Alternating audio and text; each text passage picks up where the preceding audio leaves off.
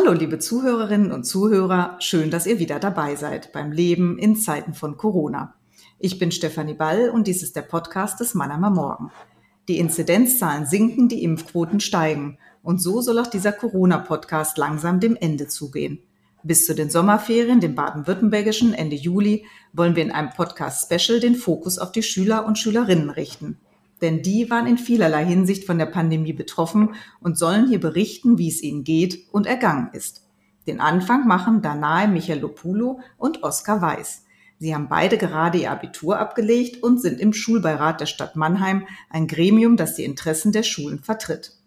Hallo, Frau Michalopoulou, hallo, Herr Weiß. Schön, dass Sie Zeit haben für ein Gespräch.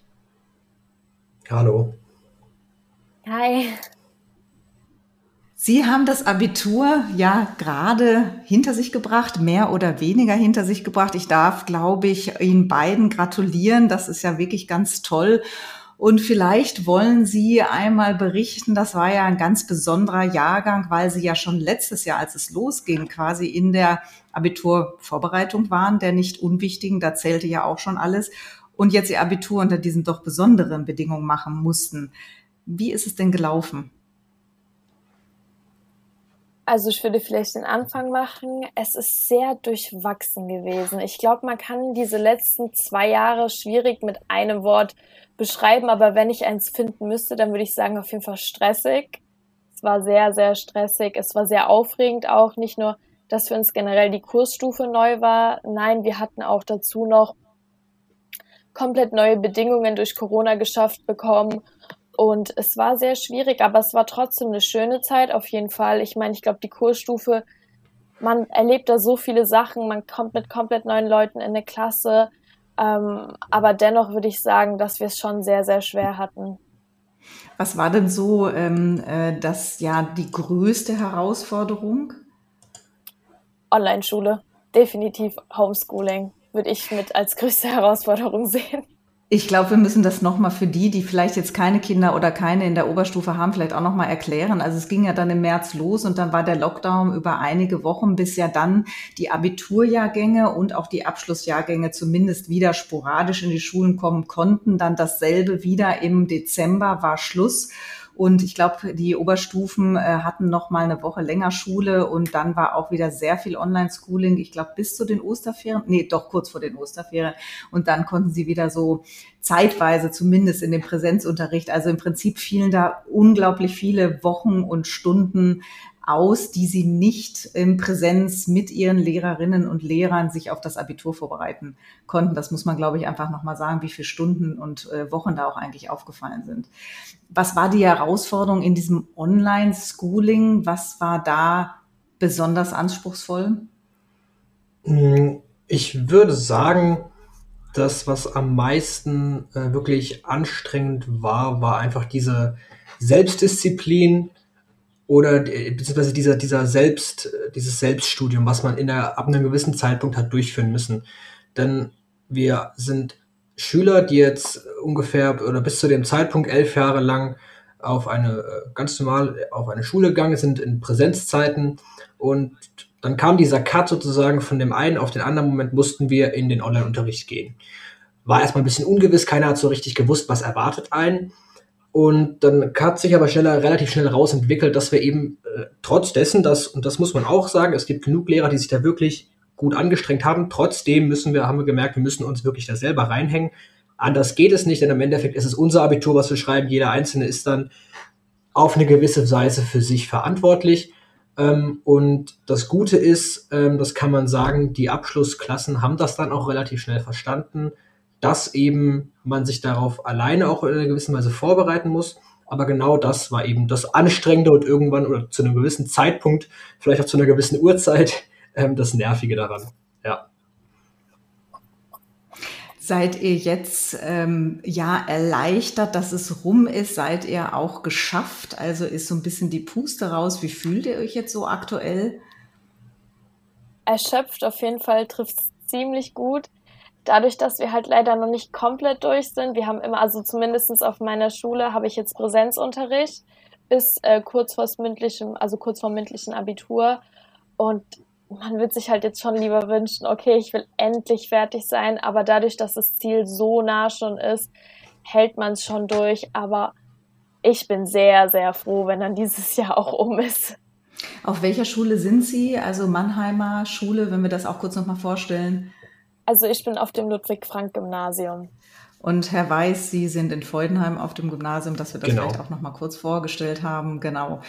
Ähm, ja, wenn ihr noch mal so ein bisschen auf eure Mitschüler, Mitschülerinnen schaut, wie sind die da so durchgekommen? Also konnten die das auch weitgehend gut handeln, trotz natürlich wirklich dieser Herausforderung des Online-Unterrichts, des Selbststudiums?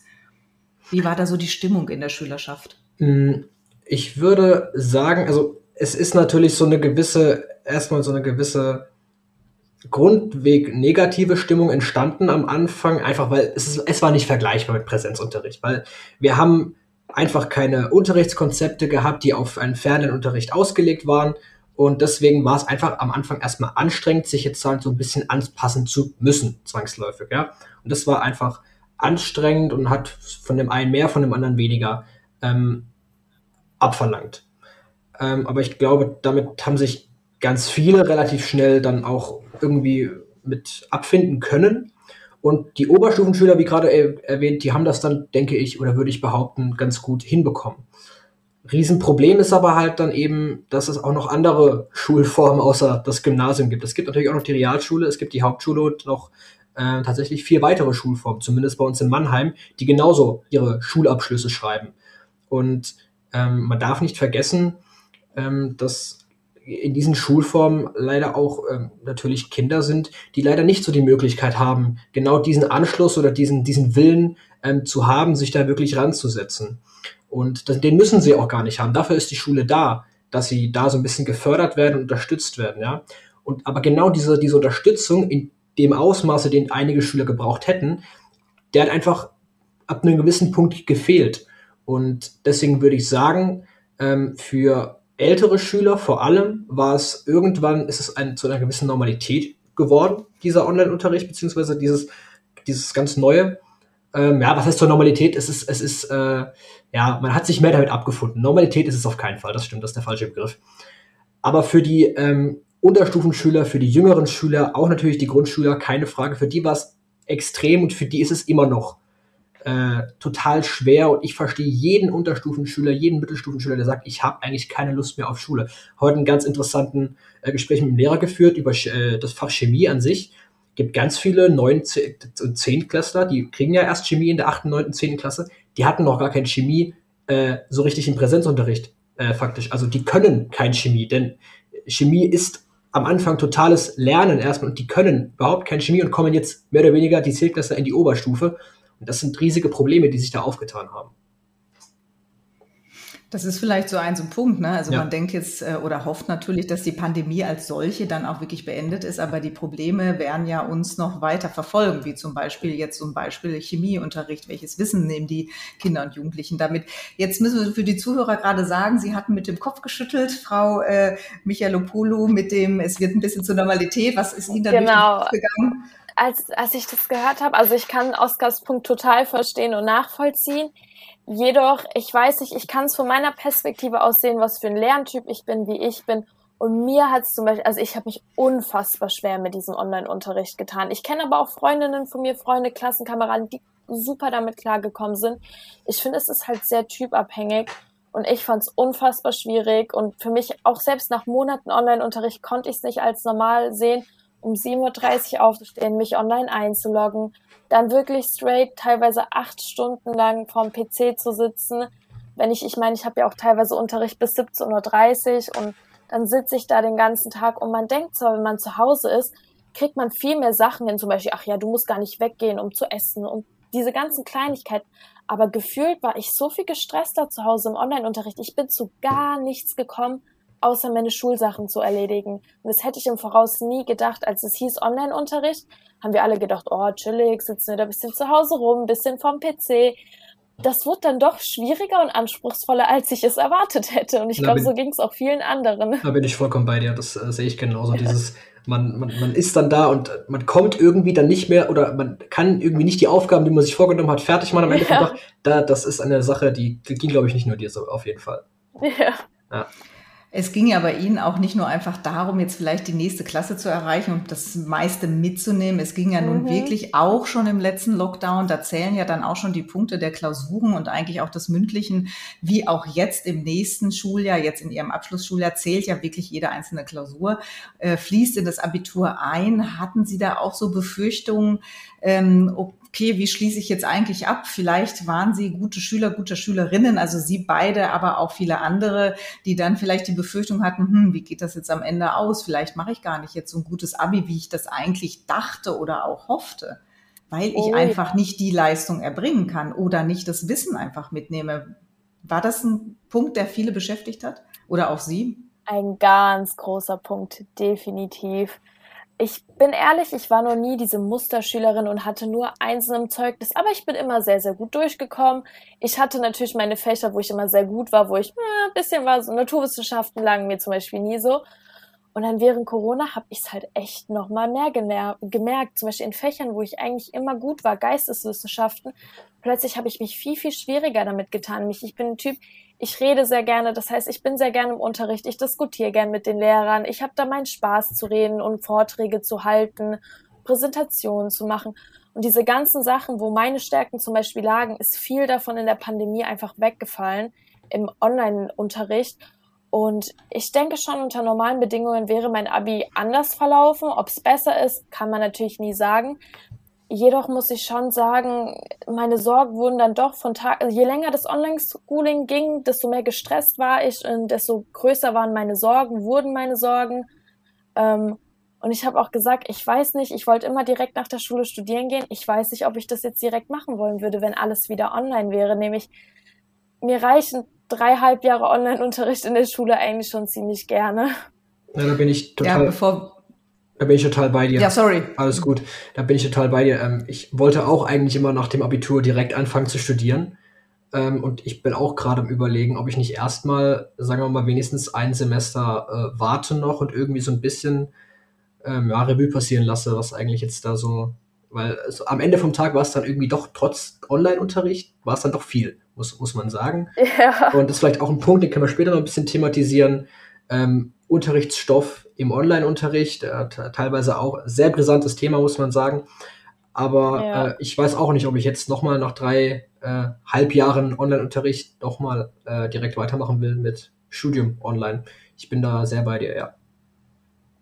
Das wäre sowieso eine Frage an Sie gewesen. Die stellen wir vielleicht nochmal zurück. Wie geht es eigentlich weiter? Was planten Sie? Was planen auch die anderen? Aber dann nochmal eben, was Sie gerade sagten, Herr Weiß, mit dem Unterrichtsstoff. Können Sie das vielleicht nochmal ausführen? Was ist da so ein Punkt gewesen?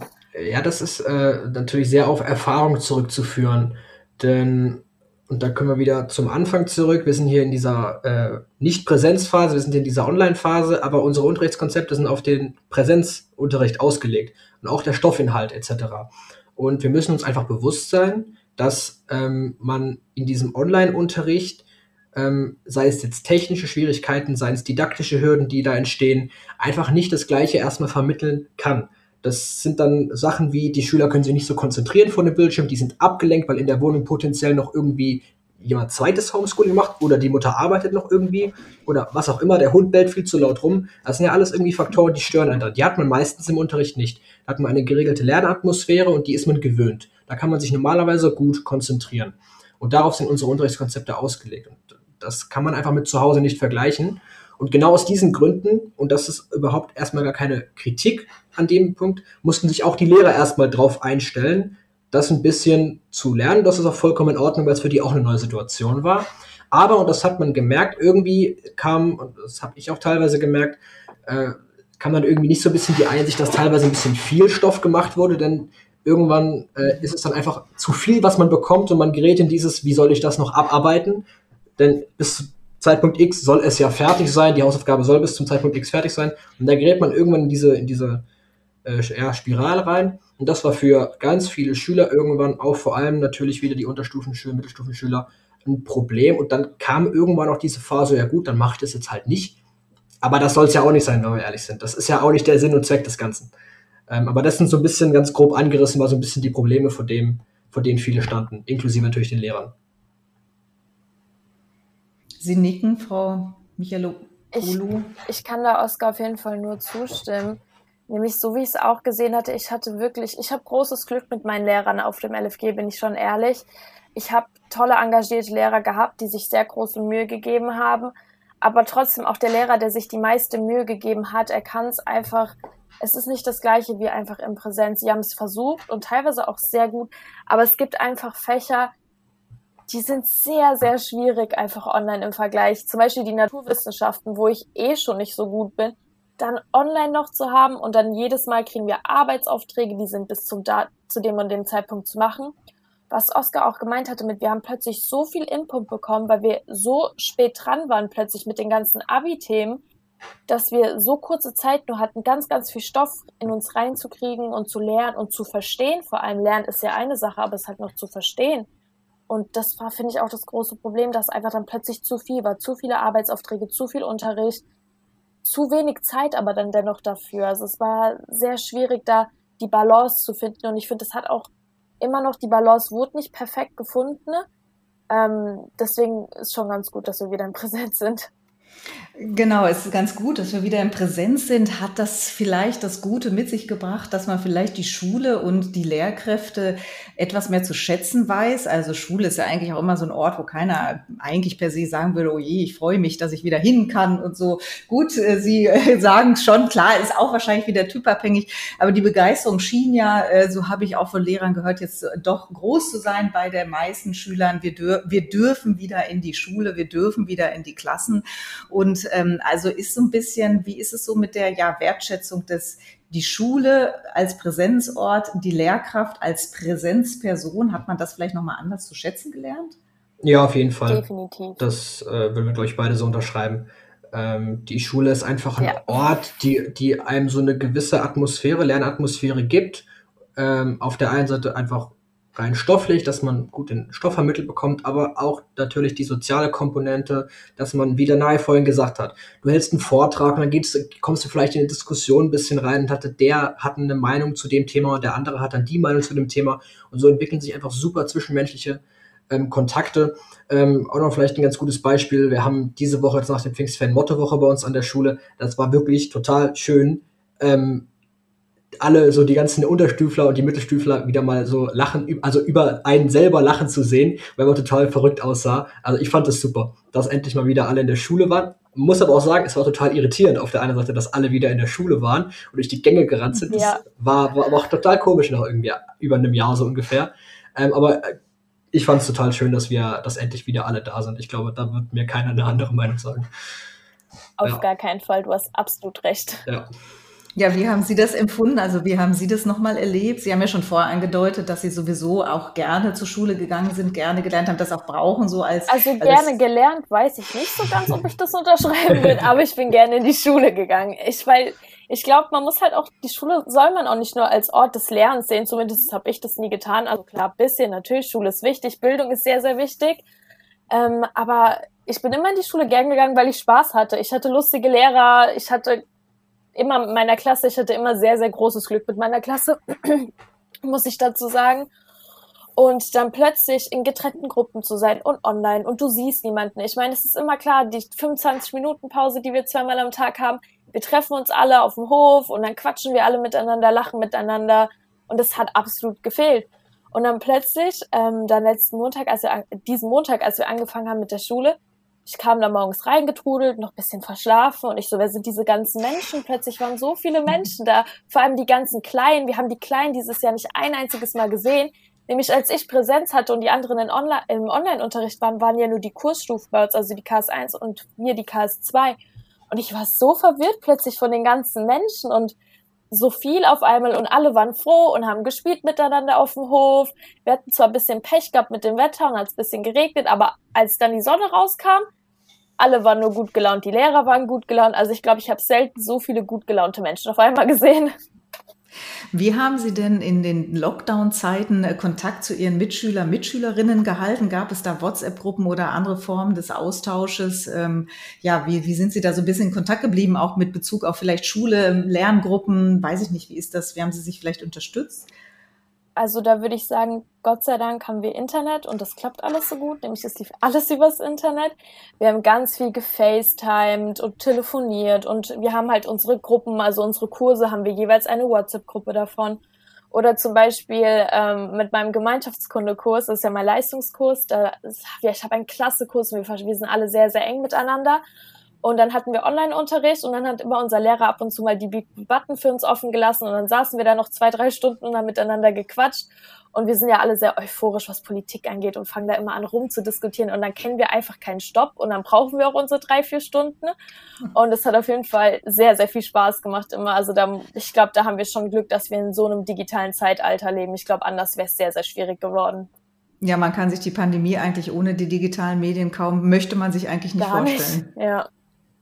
Wie ist es Ihnen da ergangen, Herr Weiß? Wie haben Sie Kontakt gehalten zu Mitschüler, Mitschülerinnen? In der gleichen Art und Weise. Ähm, bei uns war es nur, äh, sagen wir mal, in privaten Verhältnissen einfach Discord, auf dem wir, auf dem wir unterwegs waren sozusagen. Mhm. Äh, haben uns dann einen kleinen Discord-Server sozusagen, wie sicher auch ganz viele, äh, aufgesetzt und dann, da kann man so verschiedene Räume einrichten und zu verschiedenen Themen oder äh, verschiedenen äh, Fächern auch sozusagen und kann dann während des Online-Unterrichts sich nebenbei ein bisschen auch über Sachen unterhalten, die man vielleicht also ich habe so ein bisschen mal verglichen mit, du hast deinen Banknachbar und dann hast du noch den anderen Banknachbar so nebendran, bist aber trotzdem im Unterricht, kriegst den Unterricht mit, ja, hast aber trotzdem noch irgendwie jemand, mit dem du reden kannst, so. Ich habe so fand, den Vergleich fand ich ganz gut, weil genau so war es. Man hat Big Blue Button irgendwie, zumindest in unserem Fall hat man Big Blue Button gehabt und hat dort am Unterricht teilgenommen, ganz normal.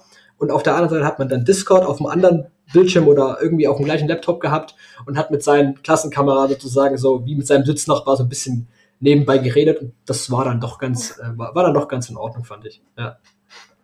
Also das wird jetzt auch viele Lehrer interessieren. Ja, das haben, das haben aber auch die Lehrer, zu, ne? das, haben die, das haben die aber auch schnell verstanden ähm, und haben dann immer so gefragt, ja, ja und jetzt Oskar, jetzt sag mal, wie ist es eigentlich auf Discord, was sagen die Leute dazu? So, das, äh, ja. Okay, das ist lustig, ja. Bei uns lief es ähnlich, aber ja, bei uns auch. Ja, ja. Also insofern dann doch ein relativ normaler Unterricht, fast ein normaler Unterricht. Fast. Sind Sie, blicken Sie so ein bisschen mit einem, fast genau, blicken Sie mit einem, ja, weinenden Auge ein Stückchen darauf zurück, dass vieles ja nicht stattfinden konnte, wie zum Beispiel ja. Kursstufenfahrt. Auf jeden Fall. Ja, was wäre das noch? Also was, was ist alles so leider jetzt an Ihnen vorübergegangen? Also natürlich die äh, Studienfahrt, die wir gemacht hätten. Unsere wäre nach St. Petersburg gegangen, nach Russland. Und das ist auch nichts Alltägliches, wo man sich mal denkt, ach, da gehe ich jetzt in den Urlaub. Sehr, sehr schade, dass das nicht stattgefunden hat. Und dann natürlich die ganzen Stufenabende. Wir hatten eigentlich so schöne Sachen geplant, um auch Geld zu sammeln für die Abi-Feier. Wir wollten eigentlich ein Konzert machen. Da hatten wir uns schon so tolle Sachen überlegt. Da hätten wir gesungen und Instrumente gespielt. Und dann halt die Stufenabende für die Kleinen. Das hat ja auch alles ist ausgefallen und das ist sehr, sehr traurig.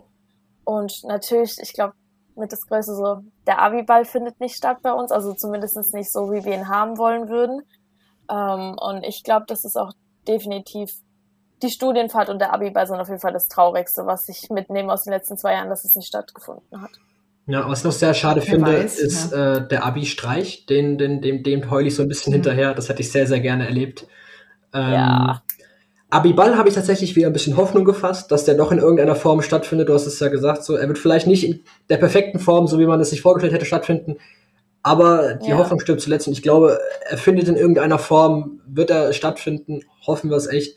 Es wäre wirklich schön, wenn das klappt. Aber klar, Studienfahrten, genau das gleiche Thema.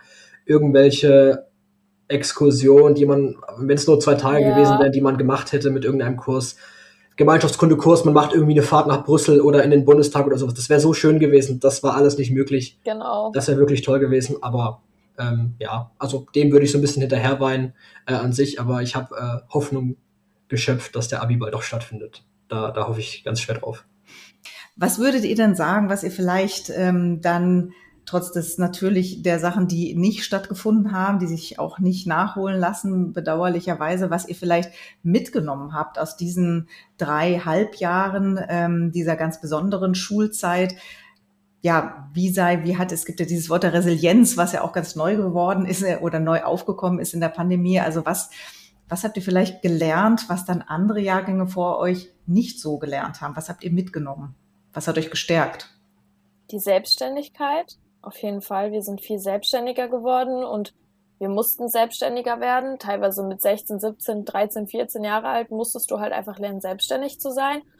Und deswegen glaube ich, dass wir da schon in dem Punkt einen Vorteil haben, weil wir wissen, wie es ist, wie es einfach sein kann, okay, alles läuft nicht normal. Wir wissen einfach in Ausnahmesituationen ab jetzt ein bisschen besser alleine klarzukommen. Und ich glaube, das ist schon in dem Punkt, wir sind reifer geworden. Ich finde, Corona hat mich sehr, sehr reif gemacht. Ähm, auch diese innere Ruhe bekommen. Und deswegen glaube ich einfach, dass wir da einen Vorteil draus ziehen.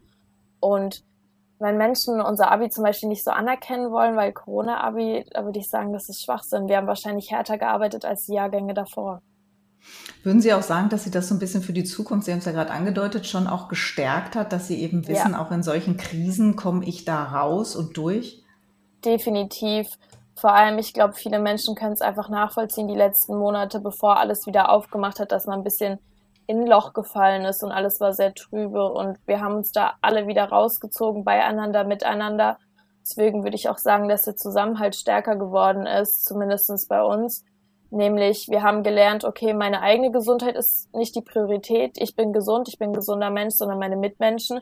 Das heißt, wir nehmen uns zurück, wir Jugendliche, im Endeffekt, wir haben uns zurückgenommen, um andere Menschen zu schützen. Und das sollte auf jeden Fall ähm, gesehen werden, dass wir uns hier Mühe gegeben haben, alles im, alles im Rahmen wieder zu behalten. Herr Weiß, ja, wollen Sie das auch ich, noch? Was äh, kann das, ich kann das bestätigen, diese Solidarität, die man äh, gelernt hat, die, äh, das finde ich auch, das ist äh, etwas, was ich äh, mitnehmen werde, oder glaube, das was wir mitnehmen werden aus dieser äh, Pandemie, aus dieser Ausnahmesituation, wie du es genannt hast, Sanai. Ähm, und ja, vor allem, klar, dieses, dieses Selbststudium, diese Selbstdisziplin auch, die, die glaube ich, das ist sehr treffend, glaube ich, die Selbstdisziplin, denn das hat sehr viel mit Disziplin zu tun, sich jeden Morgen dann hinzusetzen und wieder vor den PC zu hacken. Ich glaube, ähm, das haben wir, haben sehr viel gelernt. Und das wird sich auch aufs Studium vorbereiten, denn da wird es in, wahrscheinlich nicht viel anders ablaufen. Da ist es ja noch mehr auf die Selbstständigkeit, wird der Fokus ähm, gelegt. Aber in einem Punkt würde ich dir widersprechen, Danai. Wir haben jetzt vielleicht, ich glaube, du hast es nicht so gemeint, aber du hast von Vorteil gesprochen. Ähm, ich würde nicht sagen, wir haben Vorteil. Ich weiß, du hast es, ich glaube, du hast es nicht so gemeint im Sinne von dem Vorteil. Ja. Genau. Aber ja. wir haben auf keinen Fall Vorteile dadurch genossen. Wir haben wahrscheinlich. Nein, das auf gar keinen Fall. Genau. Wir haben wahrscheinlich, und das ist richtig, härter uns ransetzen müssen als die Jahrgänge, um potenziell auf das gleiche, äh, vielleicht hoffentlich auf das gleiche Ergebnis zu kommen. Ähm, aber wir wissen ja nicht, sagen wir mal, wie es anders ist. Wir können es uns zwar vorstellen, aber wir, ich weiß nicht, ob es nicht, ob ich nicht mehr Lust drauf gehabt hätte auf mein Abitur, wenn ich nicht auch eine Exkursion gehabt hätte und vielleicht noch mal eine ganz andere Seite von dem und dem kennengelernt hätte. Ich weiß nicht, ob äh, ich irgendwie mehr Lust auf mein Abitur oder sagen wir so, ich weiß, dass ich mehr Lust gehabt hätte jetzt in meinem Falle auf mein Abitur, wenn ich äh, sowas noch gehabt hätte und viel mehr ähm, miterlebt hätte, wie jeder auf sein Abitur zusteuert. Denn man darf jetzt nicht ganz vergessen, am Ende vom Tag hat sich jeder selbst, selbst überlegt, wie er so richtig sich auf sein Abitur vorbereitet. Ja, wir hatten Präsenzunterricht, aber wir haben uns trotzdem alle viel, viel, viel weniger gesehen, als wir das hätten in ganz normalen Zeiten, ja. Und da wird sich dann irgendwie dann doch nicht mehr so viel in der Tiefe über alle Themen unterhalten, einfach weil die Zeit auch fehlt, ja. So viel Zeit hat man, so viel Kontakt hat man dann gar nicht mehr. Und da hat man einfach viel mehr sich selber erarbeiten müssen, was auf der einen Seite sehr gut ist, aber auf der anderen Seite gibt es natürlich auch da ganz viele Punkte, die genau da dagegen sprechen. Das ist wäre natürlich, also in meinem Falle sehr schön, viel schöner gewesen, wenn wir das irgendwie zusammen als Stufe, als Gruppe mit der Freundesgruppe mehr aktiver erarbeitet hätten. Das hätte ich sehr schön gefunden. Ähm, es war nicht alles schlecht, so will ich das auf keinen Fall äh, darstellen, aber ähm, ich glaube, das ist ein Punkt, der, also der mir persönlich äh, gefehlt hat. Ja. Sie sind ja beide im Schulbeirat, das heißt, Sie sind Schülersprecherinnen, Schülersprecher an Ihren jeweiligen Gymnasien. Das ich bin richtig, ne? stellvertretende ne? Schülersprecherin. Sie sind stellvertretende, das, Sie sind Schülersprecher in Folgen. Nee, das bin ich. bin auch, Und Sie äh, sind, ich bin auch äh, stellvertretender Schülersprecher. Okay. Denn man muss sagen, in den Schulbeirat darf tatsächlich jeder äh, Klassensprecher sich wählen lassen. Ach so, das okay. Das, Gut, dann müssen wir das nochmal festhalten. Also Sie haben dann zwei Positionen. Das heißt, Sie sind Schüler, stellvertretender Schülersprecher, Schülersprecherin an Ihren Gymnasien, aber Sie sind auch äh, Mitglied eben im Schulbeirat. Genau. Das heißt, der Schulbeirat ist in, vertritt ja die Interessen der Schulen, ähm, ist ja jetzt auch eine wichtige Position oder Rolle gewesen in der Pandemie. Wie haben Sie denn da den Austausch erlebt mit anderen Teilnehmern im Schulbeirat? Wer ist da überhaupt noch drin und wie war da der Austausch so in der Politik? Haben Sie sich da verstanden gefühlt? Danai, Sie hatten ja gesagt, gehört gefühlt. Ähm, ja, ist, sind Sie zu Gehör gekommen?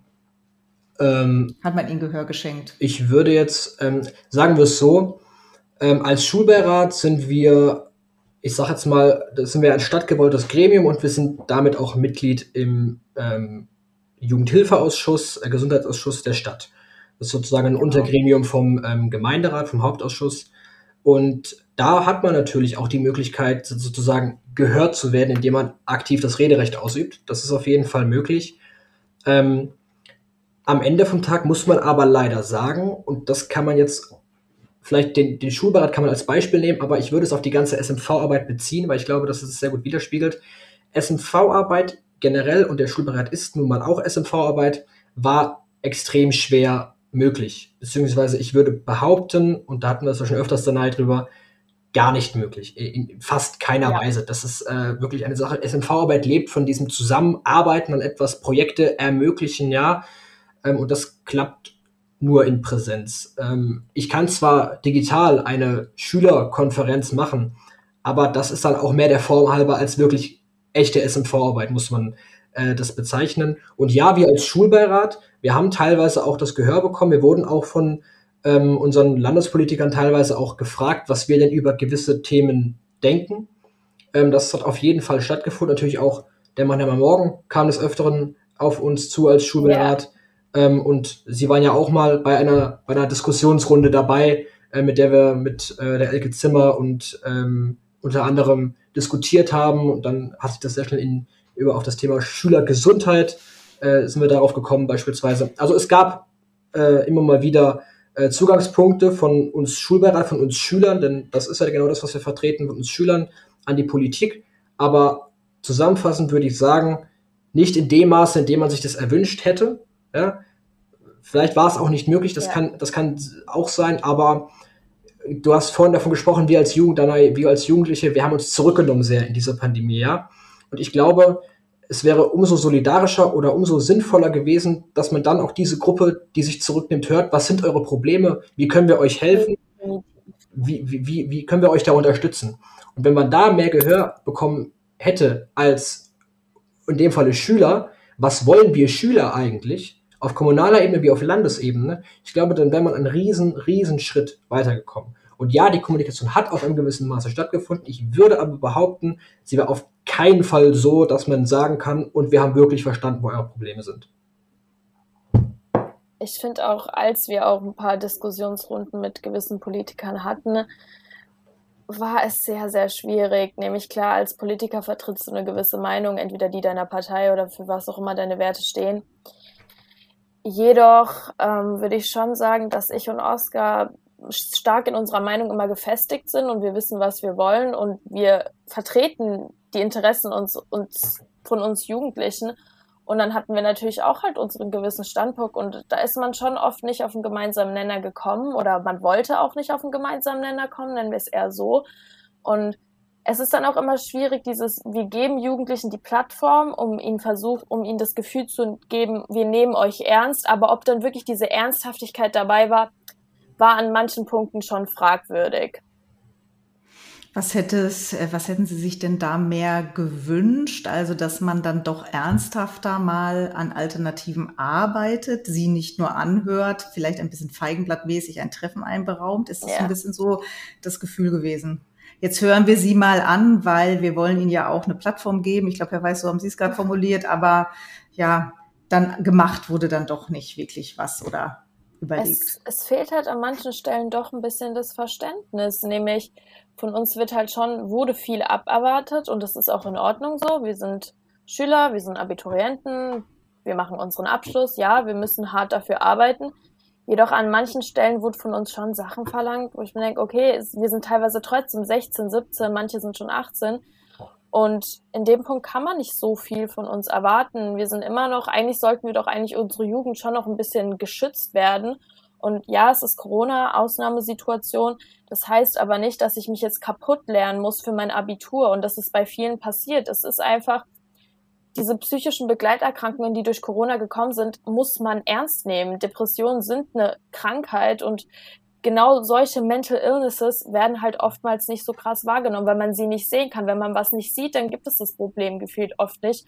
Und deshalb haben die halt uns schon vermittelt, zumindestens mir, dass es halt auch, ja, schafft ihr schon, das kriegt ihr schon hin, ach, ihr bekommt 30 Minuten länger Zeit im Abi, dann ist ja alles super.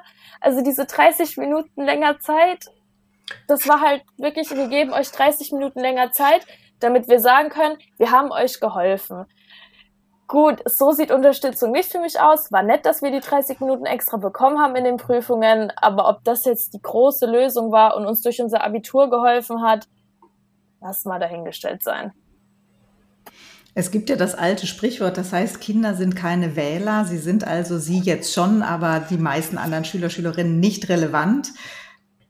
Ist das, das spielt das eine Rolle? Ist das jetzt so die Konsequenz dessen? Ich habe damals nämlich zu einem Politiker gesagt, Sie reden gerade mit Ihren zukünftigen Wählern. Nämlich das werden wir sein, die zukünftigen Wähler, die zukünftigen Steuerzahler. Also sollte man uns auch ernst nehmen. Nämlich, ich habe auf jeden Fall schon ein paar Mal gemerkt, wen ich nicht wählen werde. Ja, das ist auf jeden Fall sehr, sehr richtig, was du da sagst. Ähm, ich sag's mal so. Du hast von zu, zukünftigen Steuerzahlern gesprochen. Ähm, es werden extrem viele Wirtschaftshilfen gegeben. Vollkommen richtig, ja, die Wirtschaft muss am Laufen bleiben. Ja, aber wir sind eine Generation, wir sind die nachfolgende Generation jetzt im Endeffekt oder eine der nachfolgenden Generationen. Und ich muss jetzt nicht erklären, dass wenn man das ganze Ding weiter spinnt und dann man eben eine, auf eine Generation trifft, die dann halt nicht, sagen wir mal, auf dem Niveau ausgebildet also die Bildung genossen hat wie andere Generationen, dann läuft man da halt in, äh, ja, ich sag's mal, Finanzierungslücken irgendwann rein. Und so krass, das hört sich jetzt krass an, so krass war es in keinem, in, kein, in, keiner, in keiner Weise. Ähm, aber ich glaube, sowas sollte einem viel mehr bewusst sein, dass das im Mittelalter, ich meine, das ist immer so, das sind diese mittelbaren Folgen, die einen dann irgendwann betreffen. Ja? Etwas Unmittelbares, da ist man immer natürlich, wie, in, wie es in jedem Thema ist, da ist man immer sehr gerne direkt dabei und will da groß unterstützen. Aber diese mittelbaren Folgen, die muss man genau in dieser Pandemie auch bedenken. Schüler, die leider nicht ganz mitkommen, äh, mit dem Lehrplan. Schüler, die abgehängt werden, weil sie vielleicht auch gar nicht die Möglichkeit haben, mitzukommen, weil ihnen das Endgerät fehlt. Die klassischen Probleme, über die wir seit einem Jahr reden. Ihnen fehlt das Endgerät, der Internetanschluss stimmt nicht so ganz, ähm, die Schule hat sich dann noch nicht gemeldet, so ungefähr. Und das sind einfach Sachen, die real passieren.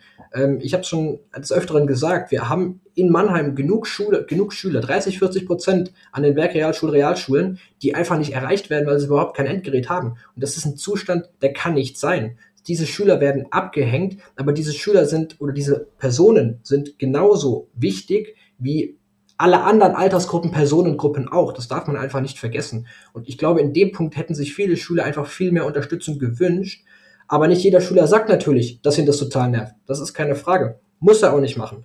Ähm, ja. Aber genau das ist die Aufgabe der Politik, sich dahinter zu stemmen. Und Sie haben vorhin von Wahlkampf gesprochen. Ähm, Frau Eisenmann Oh ja. Ich will jetzt keine krasse Manöverkritik hier äußern, aber Wahlkampfthema war natürlich immer sehr laut und sehr präsent und ähm, ich habe da meine Meinung, die vertrete ich gut. Ähm, und nachdem der Wahlkampf rum war, war sie ja noch sicher im, im Amt, aber da hat man irgendwie nicht mehr so viel gehört. Und dann, ich meine, die ganzen Verordnungen kamen immer schon relativ, ich sag jetzt mal, spontan bei den Schulen an die letzte Verordnung nach den Pfingstferien, wissen Sie, wann die kam? Die kam um 18.13 Uhr, Samstagabend, äh, Freitagabends kam die. Ich glaube, da ist kein Schulleiter mehr am Laptop, so ungefähr, ja. Das heißt, ganz viele Eltern, die hatten keine Ahnung, ob ihre Schüler am nächsten Tag in die Schule, äh, am Montag überhaupt in die Schule müssen.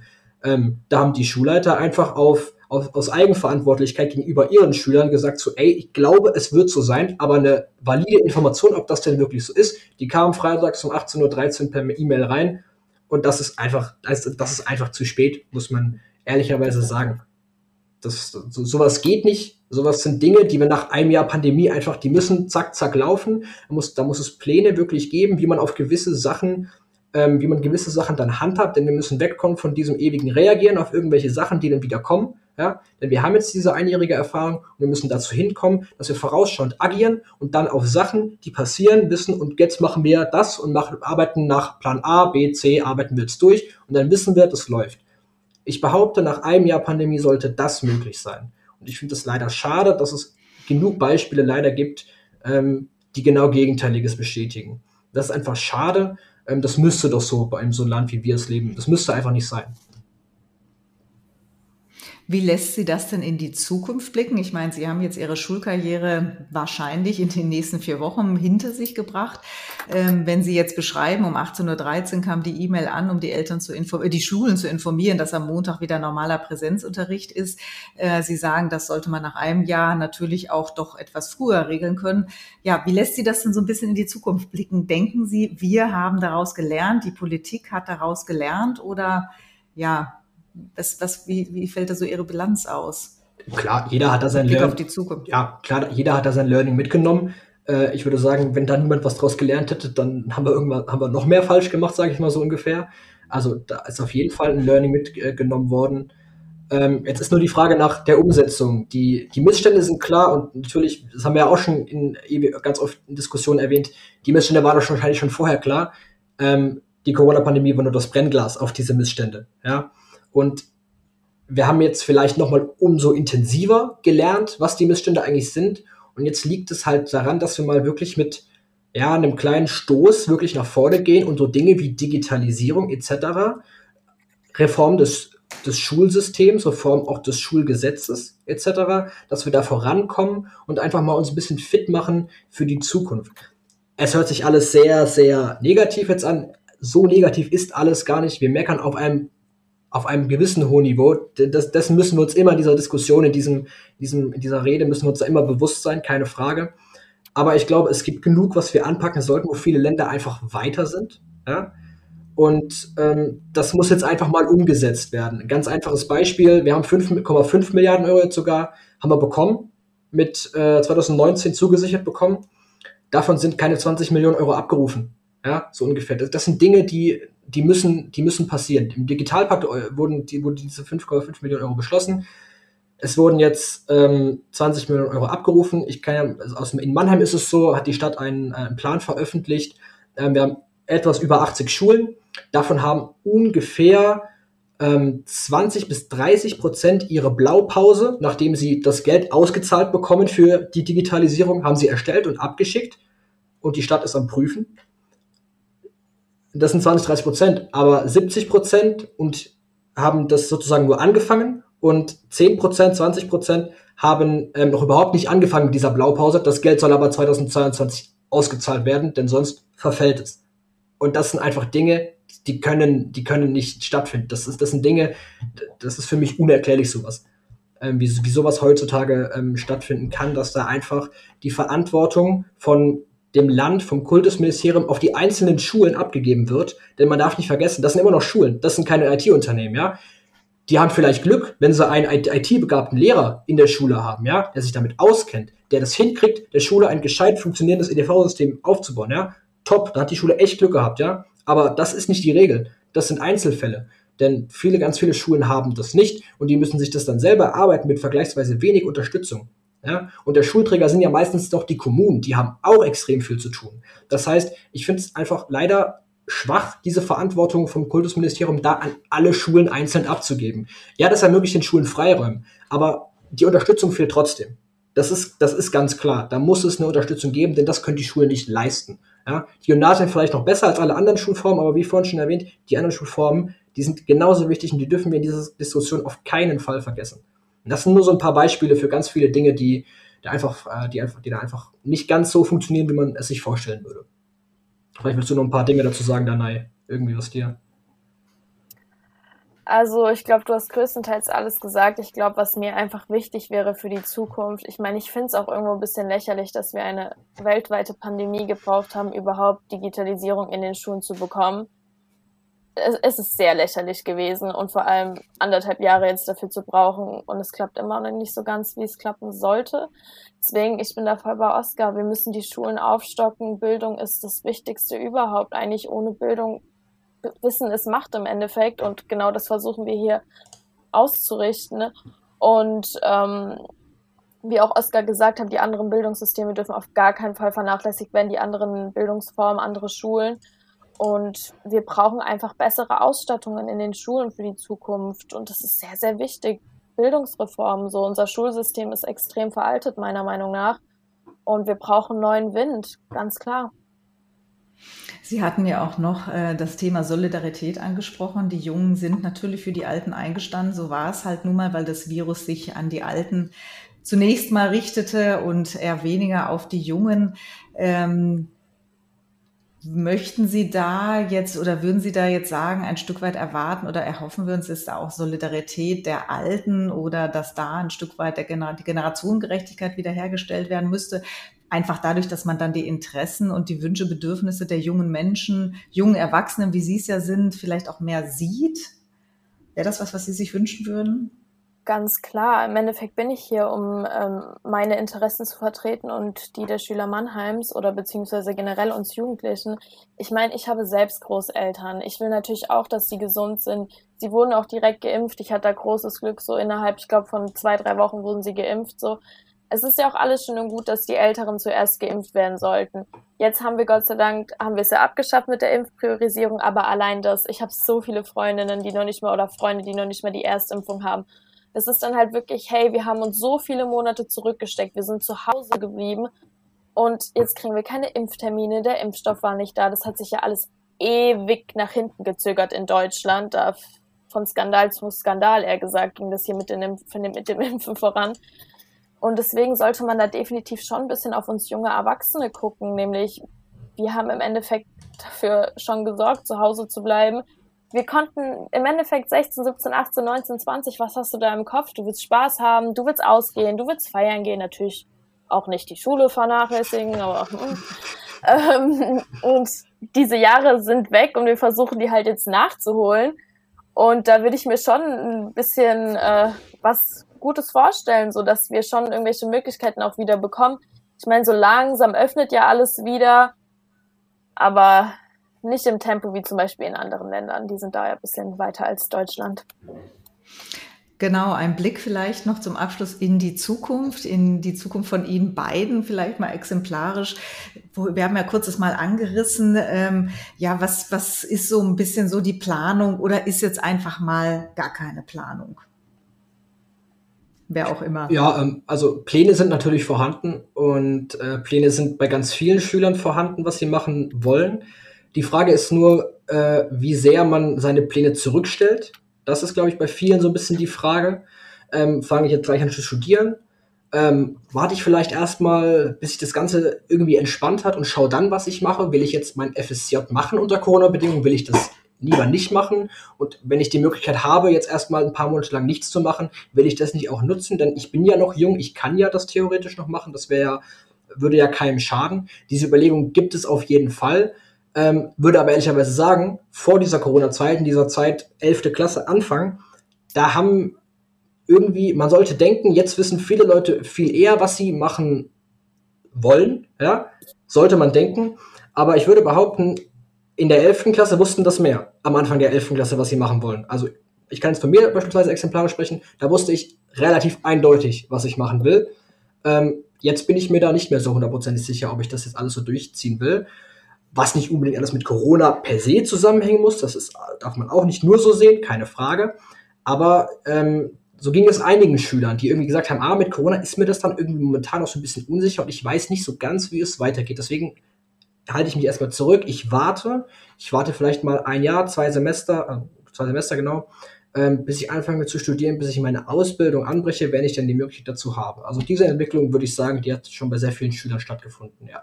So in die Zukunft gedacht mal den Lust daran, etwas zu studieren, etwa eine Ausbildung zu machen, ich glaube, der ist trotzdem nicht verloren gegangen. Also ich bin da auch wieder bei Oscar. Ähm, Ich glaube, bei mir war es sehr schwierig. Ich finde diese Corona-Zeit, ich habe eine richtige Self-Discovery durchgemacht irgendwie. Ich habe mich so viel mit mir selber plötzlich beschäftigt wie noch nie zuvor in meinem Leben, weil ich so viel Zeit irgendwie hatte, immer allein nachts zu Hause und ich hatte keine Lust mehr zu lernen und dann blieb mir irgendwann nichts anderes übrig, mich halt mal wirklich mir selber zu beschäftigen.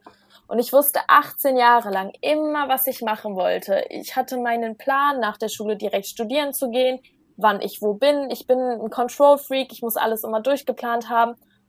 Und jetzt stehe ich hier, ich werde in einem Monat 19 und habe dann auch gleich mein Abi noch mit dazu. Und ich weiß nicht mehr, wohin mit mir. Ich wusste immer, was ich machen will. Und plötzlich alles, was mir gefiel, gefällt mir nicht mehr. Und ich habe keine Lust auf Online-Uni. Da spielen plötzlich so viele Faktoren mit ein, die mir davor so egal waren. Auch früher habe ich ein Auslandsstudium nie irgendwie, hätte ich gern gemacht, hab, war immer so im Hinterkopf. Und jetzt denke ich mir, oh, raus aus Deutschland, bisschen neue Luft, ist schon ganz gut. Also plötzlich Sachen, die mich davor nicht so wirklich gereizt haben, reizen mich jetzt extrem. Für mich ist natürlich immer noch eine Priorität. Ich werde auf jeden Fall studieren gehen. Da ist für mich auch keinerlei Zweifel, dass ich es nicht machen werde ich glaube, es ist auch jedem selber überlassen, ob er es machen will oder nicht. Für mich, es war schon immer ein Traum von mir, studieren zu gehen, seitdem ich nur denken kann. Doch wann, wo, wie, in welchem Land? Deutschland, ach, bin ich wirklich gerade ein bisschen überfragt. Ich muss mich auf jeden Fall mal ransetzen und jetzt entscheiden, okay, wohin mit mir? Nämlich bald sind ja auch, ähm, bald muss ich mich ja auch anfangen, fürs Studium zu bewerben. Wo, ich glaube, da werden viele Bewerbungen rausgehen, weil ich glaube, ich gar nicht so ganz weiß, wohin. Ja, ich wünsche Ihnen auf jeden Fall ähm, alles Gute für die Zukunft. Das war ein super interessantes Gespräch. Ich finde, das ist eine ganz tolle Generation, die da jetzt äh, heranwächst, äh, denke ich. Und ähm, eine resiliente auf jeden Fall, äh, die ganz viel mitgenommen hat, wenn sie auch was verpasst hat auf der anderen Seite, aber vielleicht an anderer Stelle nachholen kann. Ihnen beiden ganz herzlichen Dank äh, für das äh, äh Gespräch und liebe Zuhörerinnen und Zuhörer. Das geht dann weiter in dieser Reihe äh, noch ein paar mehr Folgen mit anderen Schülerinnen und Schülern Schülern aus Mannheim, auch von anderen Schulformen. Vielen Dank also fürs Zuhören. Bis zum nächsten Mal beim Leben in Zeiten von Corona. Gebt mir äh, euer Feedback unter podcast.marmo.de. Folgt dem Mannheimer Morgen auf Instagram und Facebook und natürlich abonniert den Podcast, denn das Leben in Zeiten von Corona geht erst einmal weiter.